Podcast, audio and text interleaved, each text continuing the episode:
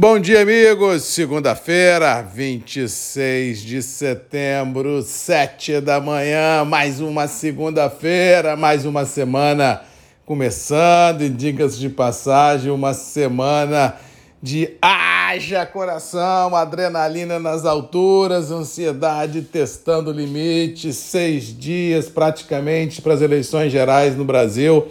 Realmente Teremos dias à frente de grandes emoções, onde tudo pode acontecer, e isso realmente deixa todos nós brasileiros literalmente ansiosos e esperando ao final dessa novela eleitoral que terminará, ao que parece, no domingo, ou quem sabe daqui mais 20 dias, num segundo turno, tanto no âmbito nacional quanto no âmbito capixaba. Ou seja, mas até que isso se resolva, até que o resultado das urnas seja ah, declarado, todos nós ficaremos realmente bem ansiosos durante a semana. Mas como o nosso negócio de mercado não para, a gente tem que continuar a vida, mas diga-se de passagem que o mercado também vai ser marcado por grandes emoções, já que temos uma elevação muito forte da temperatura militar ah, na Europa, onde Rússia e Ucrânia voltaram a elevar o tom ah, dos discursos, a Rússia convocando 300 mil, depois 500 mil reservistas, declarações de líderes importantes militares russos falando outra vez em armas nucleares realmente de tirar o sono de tudo. E bem ou mal, vamos lembrar que nós estamos chegando daqui a algumas semanas no inverno no hemisfério norte, e a Europa precisa do gás russo para aquecer os lares, gerar economia e tocar a vida. E ao que parece, a Rússia jogará muito pesado ah, com relação a esse quesito nas próximas semanas. Isso não estou nem levando em conta a elevação de juros que nós tivemos semana passada pelo Banco Central americano, Banco Central europeu, Banco Central de alguns países específicos na Europa e também na Ásia. Então, isso deixa a segunda-feira e a semana, tanto no contexto interno quanto no contexto internacional da geopolítica, literalmente pisando em ovos, e os mercados deverão é, oscilar dentro desta ansiedade, ou seja, ao que parece, dólar deverá ter uma semana de pegada firme, os mercados acionários mundo afora financeiros deverão outra vez oscilar no campo negativo e as commodities agrícolas, incluindo o café, podem sofrer algum tipo de impacto em função desse efeito manada que é, levará os mercados a um estresse muito grande, mas eu acredito que o mercado agrícola tem força nas próprias pernas para sustentar o atual intervalo e estancar qualquer movimento mais drástico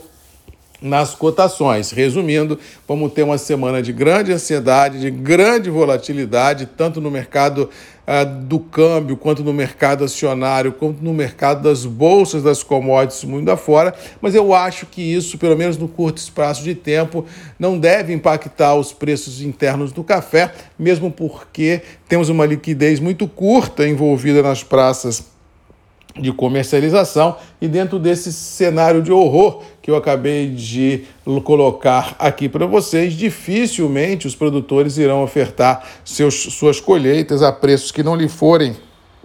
convidativos, até que ele tenha uma claridade melhor ah, do cenário à frente, tanto político no Brasil quanto da geopolítica global. Resumindo, a ansiedade deverá testar limites e preços internos do café deverão se manter estabilizados em reais, acredito eu, até que surja um fato novo capaz de mudar este cenário. De notícia boa é que as chuvas vêm aos poucos retornando ao cinturão produtivo. A perspectiva da semana é que a gente tem um aumento considerável de nebulosidade no sudeste, com chuva no sul do país, chegando até o sul de Minas, ao sul do centro-oeste oeste, ou seja, é possível que a gente tenha um rompimento dessa bolha de ar quente estacionada no cinturão produtivo nos próximos dias, quiçá semanas, fomentando e dando vida às floradas na região do Arábica e também ajudando a semear e a germinar o próximo ciclo produtivo do Brasil do agro. E diga-se de passagem que nós,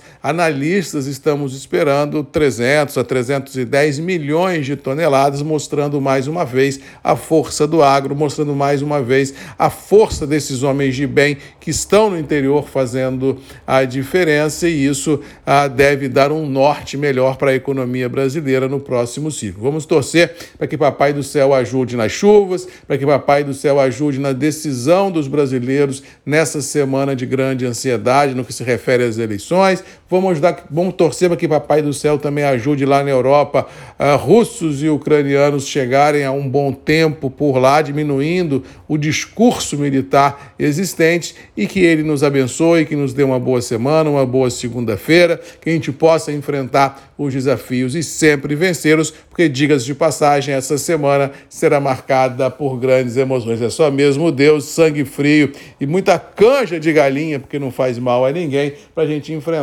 as turbulências e a ansiedade que estão reservados a todos nós para os próximos cinco, quiçá, sete dias. No mais, um abraço a todos, fiquem com Deus, boa segunda-feira, boa semana. Temos um encontro marcado amanhã às sete horas comigo, Marcos Magalhães, a voz do café, aqui nos grupos e redes MM, ponto de encontro de todos nós. Beijo, um abraço, que Deus nos abençoe e até amanhã. Tchau!